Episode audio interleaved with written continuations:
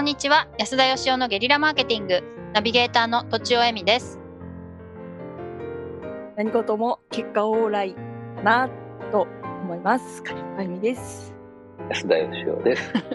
なんでちょっと笑ってるの？猫だっぺが面白くて。収録前の雑談がね。すいません。はい。はい。えっ、と、はいじゃあ今回の質問を読みたいと思います。40代会社員の方からです安田さんとちおさん金子さんこんにちはこんにちは。こんにちは。毎週楽しく拝聴しております。マイキューブの社長時代からの安田様のファンです。著作や YouTube すべて拝見しております。自分を磨く働き方は何回も読ませていただきました。私は医療機器ディーラーの会社で営業している40代男性です。安田様は自分でなりわいや会社を作ることをする、作ることをお勧めしていらっしゃいます。私も今後はサラリーマンで生活していくことは一部の人を除き不可能になっていく。多くの人が2つ以上の仕事を持つことが普通になっていくと考えております。会社の寿命が短い、マーケットの変化が激しい上に、縮小する日本のマーケットだけでも生き残りが困難になる。インターネットや仮想通貨などのおかげで、海外からも物やサービスが入ってくる。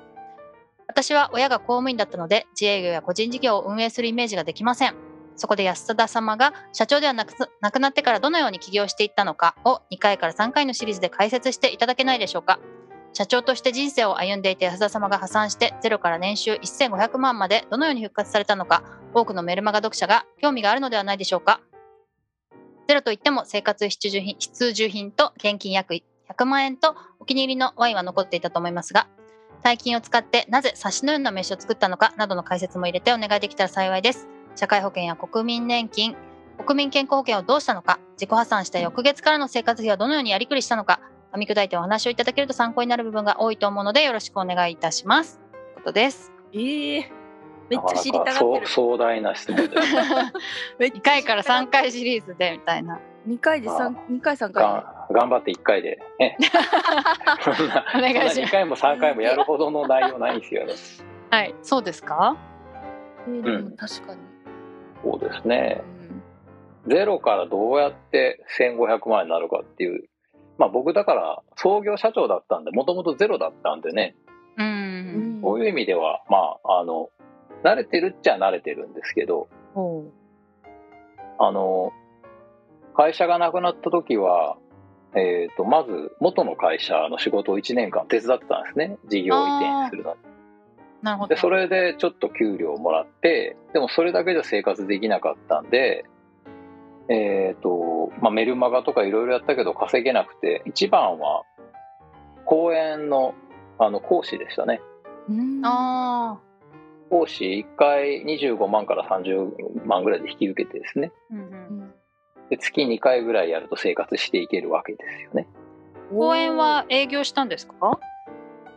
いや営業しても講演ってなかなか取れなくて、はい講師サイトにも登録したけど、一切紹介来なくて、うんで、まあ、本をあの書いてたんで、会社が潰れた時のね、はい。私社長じゃなくなりましたっていう、だから会社が潰れた話してほしいっていう人依頼は結構来たんですよ。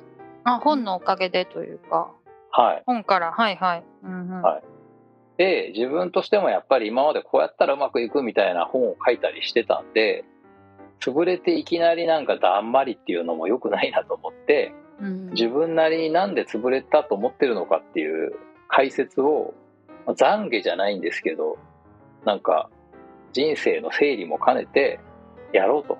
うん1、2年ぐらいちょっとやろうということで真面目にこれやりましてう、んで、その時にその名刺作ったんですよ。あ現金 100,、はいはい100万円じゃなくて99万円だけ現金残してくれるんですね、生活していくため。そのうちの50万使って名刺を作り、すごいです。28ページの名刺を作り、うん1冊500円だったんですけど、うんうんうんうん1人と名刺交換すると500円が出ていくわけですけど、まあ、だけどその公演でそれを配ったことで公演依頼がどんどん増えて、うんまあ、当面の生活はしていけたって感じですね。だけど結構貧乏でしたよ。うん。EA がまずね、自己破産したんで、貸してもらえないわけですよ。金融機関に信用がないから。うんうんあ、そうなんだ。大家さんがダメですよってはい。言うってことですよね？はいはい。おうで、唯一 UR さんが貸してくれたんで、だから今でも UR に住んでますし、あ、恩を感じてってことですか？いや、そんなことないです。UI 最適なんで。あ そんなことない。なかった。はい。はいはい。で、えっ、と、まあ、とにかく3、4年は何一つ買い物しなかったんじゃないですかね。うん奥様が働いてらしたんですよね。そうです。奥さん働いたけど、うんうんそんなに稼いでなかったんで、うん奥さんがでも会社潰れて落ち込んでたんで、この自分が働いてコツコツ貯めた貯金で旅行とか連れて行ってくれましたね。すごーい。あとはクレジットカードが作れないんで、はい。えっ、と、奥さん名義で新幹線乗るためのカード作ってもらったりとか、あはい。あとはね、その仕事を、その、まあ、会社潰れた話で一生食っていけるとは僕も思ってなかったんで、あ。うんずっとやり続けるわけにいかないし、はい。まあ、その間になんか稼げる仕事を見つけなきゃなっていうことで、まずはその自分に会いたい人いるんだろうかっていうことでこだわり相談ツアーっていうのを始めたんですね。あまずそれなんですね。うんええご飯をおごってくれたら、なんか経営の相談でもどんな相談でも、最初は経営相談だけじゃなくて人生相談でも会社が潰れた相談でも何でもいいから乗るよ。これはですね、あの、現実的な話をするとお金がなかったんですよ、外食する。それでおごってもらわなければ割り勘でも食事できないぐらい貧乏だった。なるほど。それでも僕に会いたい人いるかなっていうことでやったんですけど、うーん。そしたら、あ、おごりますっていうことで会いたいですっていう人が、結構最初の年だけでどんぐらい来たのかな週に多い時は3人ぐらいと会ってたから、すごい。えー結構な、まあ結構な数来たわけですよう。ーん。で、とにかくあの、お金はなかったけど食べるには困らなかったです、それで。いろんな人が食べさせて。しかも安田さんがセレクトするお店ですもんね。美味しいやつ 美味しいやつ。まあ人によりますね。だから1回目は相手がお金持ちかどうかわからないんで、うんだいたい2人で合わせて予算が3万から5万ですって書いてたんですけど、はいはい。合わせて1、2万ぐらいになる店をチョイスしてました。うんそれでまあその中にまあ経営者さんもいっぱいいて、なんかこういうの手伝ってくれないみたいなので顧問の仕事が増えていき、で顧問って言っても話聞いてるだけじゃやっぱり役に立たないんで、どうやったら役に立つんだろうかってことを考えて商品を作っていったという、そういう感じですよ。うーん PFS はその後にもうかなか？なり後ですね。ああそうなんですね。一番初めはだからね、安田義雄事務所っていう株式会社を一人で作ったんですねうんうんうん。株式会社安田義雄事務所。はいこれはね、会社が潰れてから半年後ぐらいに作ったのかな。はいはいその頃見てましたホームページとかではい。うんなので、この社会保険とか、えっ、と、年金とかうんは払ってましたね。うんうん。自分で会社作ると自分の給料をね、安く抑えとけば、その、保険料も年金も安くで済むんで、はいはい。やっぱり僕は長い間会社やってましたんで、その、会社を持ってることのメリットっていうのをすごい感じてましたんで。ううんんなるほどだから人はもう雇わないっていうことは決めてたけど、会社は作ろうっていうのはもうすぐ決めました。